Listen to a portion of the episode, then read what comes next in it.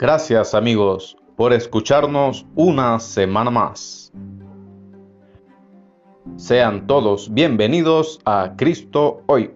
Y el tema de esta semana es, ¿conoces al Espíritu Santo?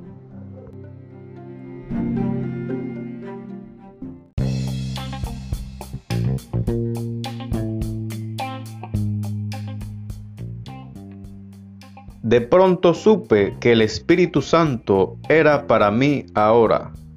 Lo que ocurrió a Benny Hinn una fría noche de invierno en Toronto cambió su vida para siempre. El Espíritu Santo entró a su vida de manera tan dramática que él nunca volvería a ser el mismo. Y tú, estimado amigo, estimada amiga, ¿quieres conocer al Espíritu Santo íntima y personalmente? Recuerda que Dios no hace acepción de personas. ¿Estás realmente dispuesto a escuchar su voz? ¿Estás preparado para conocerle como una persona? Conocer al Espíritu Santo y su voz es una clave muy importante para una vida de oración más efectiva. Es la fuente y propósito de la unción divina el plan maestro de Dios para tu vida. El Espíritu Santo es consolador, maestro y guía. El Espíritu Santo es nuestro ayudador. Sí, Él es tu asistente para ayudarte a recibir la vida, la sanidad o la liberación que tú desesperadamente necesitas. El Espíritu Santo no está al lado de Jesús como mucha gente bien intencionada cree.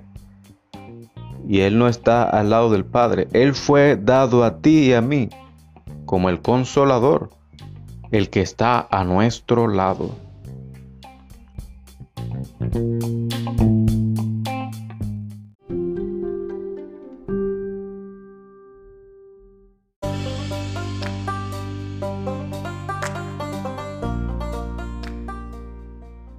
Si el Espíritu Santo fue tan necesario para Cristo, también tiene que ser lo mismo para ti. Jesús nació del Espíritu, fue ungido por el Espíritu, echó fuera demonios, por el Espíritu Santo recibió su plenitud por el Espíritu e hizo milagros por el Espíritu.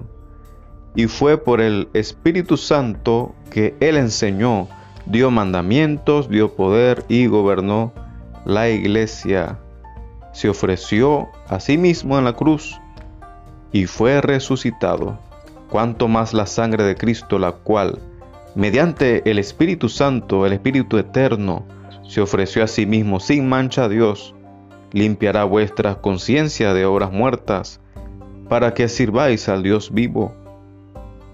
Hebreo 9:14 nos habla acerca de esto.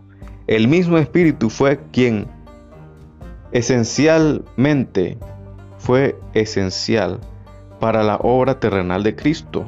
Es necesaria para ti y para mí. Es indispensable. Nuestra experiencia de salvación se basa en Cristo, la cruz de Cristo y, su, y nuestra confesión de arrepentimiento. Pero ¿cómo recibiste la realidad de tu regeneración? ¿Cómo sabes que tu corazón ha sido limpiado? Eso, amigo y amiga, es la obra del Espíritu Santo. Es el Espíritu del Señor quien pone el mensaje en nuestras propias almas. Nosotros no podemos encontrar palabras tan adecuadas para describirlo o explicarlo. Pero sabes una cosa, que es tan valioso como la vida misma. Si esa realidad es tan fuerte, tan profunda y tan personal. Entonces, ¿cuál real es el que le da? Es una pregunta significativa. ¿Cuán real tiene que ser el mensajero si el mensaje es tan real? El Espíritu Santo anhela una relación personal con nosotros, contigo y conmigo. Él desea hacer una entrada, una entrada poderosa en tu vida y en mi vida. Solamente invítalo a tu vida. Solamente pídele que quiere ser su amigo. Y el Espíritu Santo será tu amigo por siempre. Que el Señor les continúe bendiciendo. Gracias por oírnos y nos escuchamos la próxima semana. Hasta pronto.